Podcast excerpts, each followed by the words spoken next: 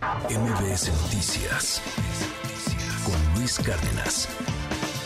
En el informe de López Obrador, el del pasado viernes, destacó que la refinería de Dos Bocas comenzó con la producción de petrolíferos y afirmó que a fin de año se va a producir un promedio de 290 mil barriles diarios de gasolina. Así lo dijo.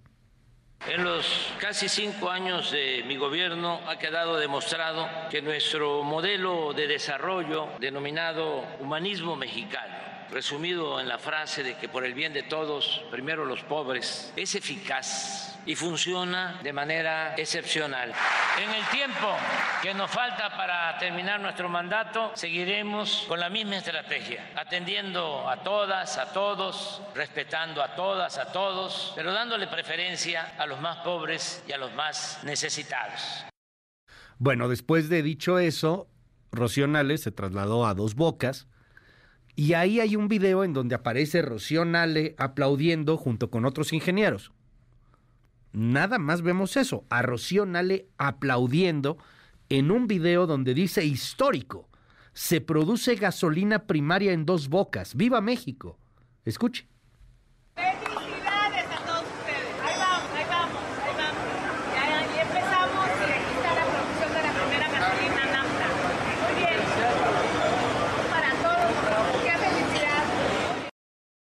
Bueno, se habló en torno a la nafta.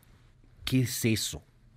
Entendemos que es una mezcla de hidrocarburos obtenida al refinar petróleo crudo y que se usa como solvente en la fabricación de pinturas. Se, se, necesita pasar por un segundo proceso químico para que eso sea útil en vehículos de combustión interna. O sea que lo que sea que hicieron este fin de semana no es gasolina. O sí es. Le pregunto a uno de los mayores expertos energéticos en este país, Gonzalo Monroy. Gracias, Gonzalo, por tomarme esta comunicación. ¿Cómo estás? Buen día. Mi querido Luis, muy buenos días.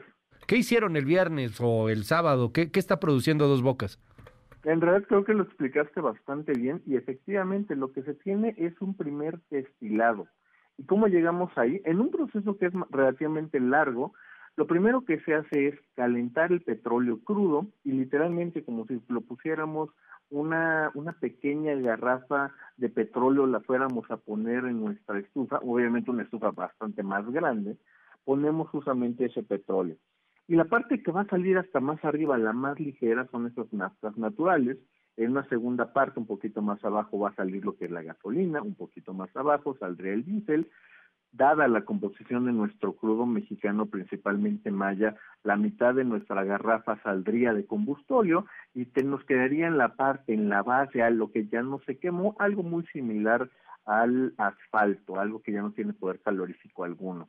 Se utiliza principalmente para, para las calles.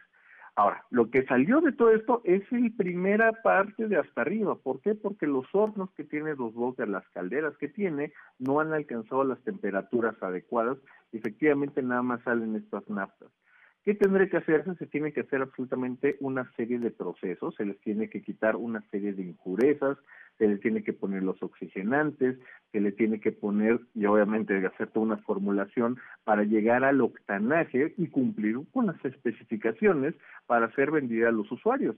De esos videos, de eso que presumió el presidente, eso no se le puede meter a los autos, simplemente no arrancarían, no tiene esa calidad para poder hacerlo. Por el otro lado, es, también es muy interesante, sobre todo, Luis, la segunda cifra. Cuando el presidente habla de estos 290 mil barriles de la refinería de, gasolina que saldría de la refinería de Dos Bocas, pues el presidente simplemente inventó un número, no hay otra forma de decirlo, no hay ninguna base, la propia secretaria Rocío Nale jamás ha dicho una cifra tan disparada tan descabellada como esa.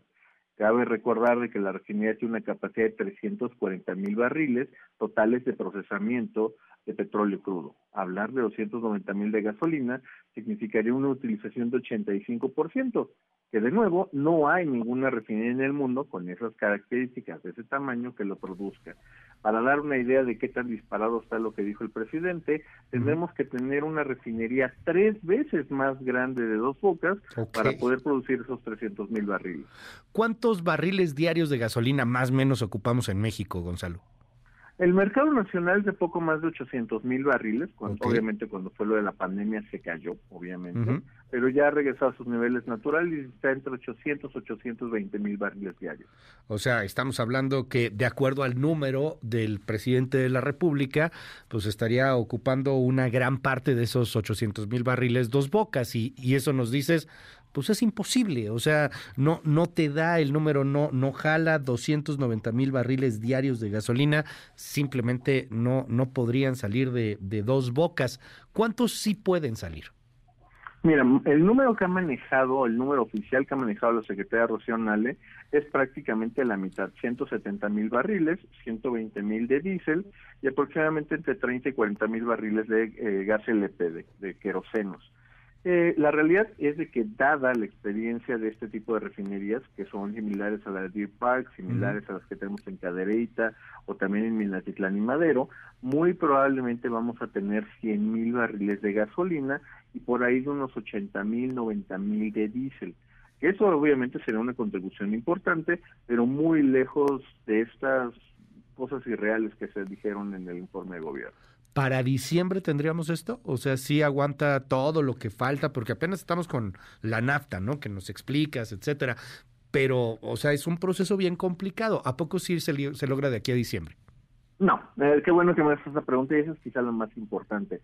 Hoy lo único que tenemos, pensando que hubiésemos, en lugar de comprar un auto, como lo hicimos con Deer Park, que estuviéramos armando nuestro propio auto, hoy apenas tenemos una cosa que se llama tanque de gasolina estamos empezando una parte del motor. Nos falta el chasis, nos falta la suspensión, nos falta el sistema eléctrico, nos faltan las llantas, nos falta todavía probarlo para poder hacer todo esto.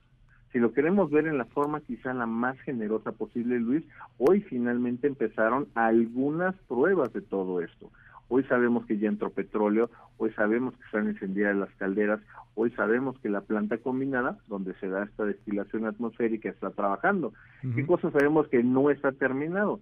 No está la hidrodesulfuradora, no está la planta catalítica y quizá la más importante, no está lista la planta coquizadora. Esta última, Luis, es la que convierte a través de procesos físico-químicos, descompone el combustóleo para sacarle otra proporción de gasolina y de diésel y ya dejar prácticamente una versión mínima de ese, de ese chapopote que te platicaba al principio. Eh, ¿Cuánto tiempo podría tardar esto, eh, dado lo que hemos visto en otros países, lo que tarda en construirse una refinería, etcétera? ¿En cuánto tiempo podríamos verlo? En diciembre dices, pues simplemente no estaría listo, o sea, sería imposible, sería ahí sí la hazaña mundial, supongo, ¿no? Si lo logran de aquí a diciembre. Te, lo puedes poner de esta manera, no va a ocurrir. Es como si lleváramos hoy un niño de primaria a tratarlo de meter a un curso avanzado en MIT de ingeniería, simplemente no va a poder. Eh, en el caso mexicano, ¿qué nos hace falta? Con nada más todos esos procesos que te acabo de mencionar, ya nos catapulta al menos un año. Ya estamos hablando de la mitad de 2024, con una alta probabilidad, dependiendo también de cuestiones climatológicas, muy probablemente entrado hasta el 2025. Y ahí podemos empezar las pruebas totales de todo el proceso de la refinación y ahí ya estaríamos viendo, pues yo te diría unos de entre 18 y 24 meses para que la refinería opere al 85% que estaba diciendo el presidente López Obrador. Muchísimas gracias, Gonzalo Monroy, y creo que nos lo explicas de una manera muy, muy, muy clara.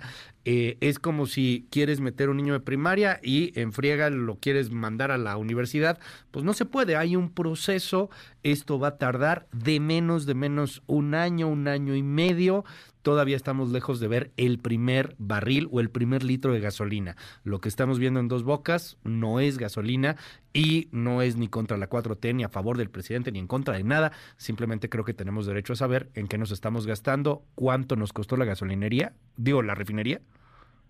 Mira, erogados, ya gastados, estamos hablando más de 18 mil millones de dólares. Y justamente con este año de que falta, muy probablemente estemos rondando la cifra de los 20 mil millones de dólares, que sería prácticamente el triple de lo que se prometió originalmente. y, en ese, y en ese sentido, Luis, hay que decirlo con total claridad, eso es lo que típicamente una refinería de este tamaño cuesta.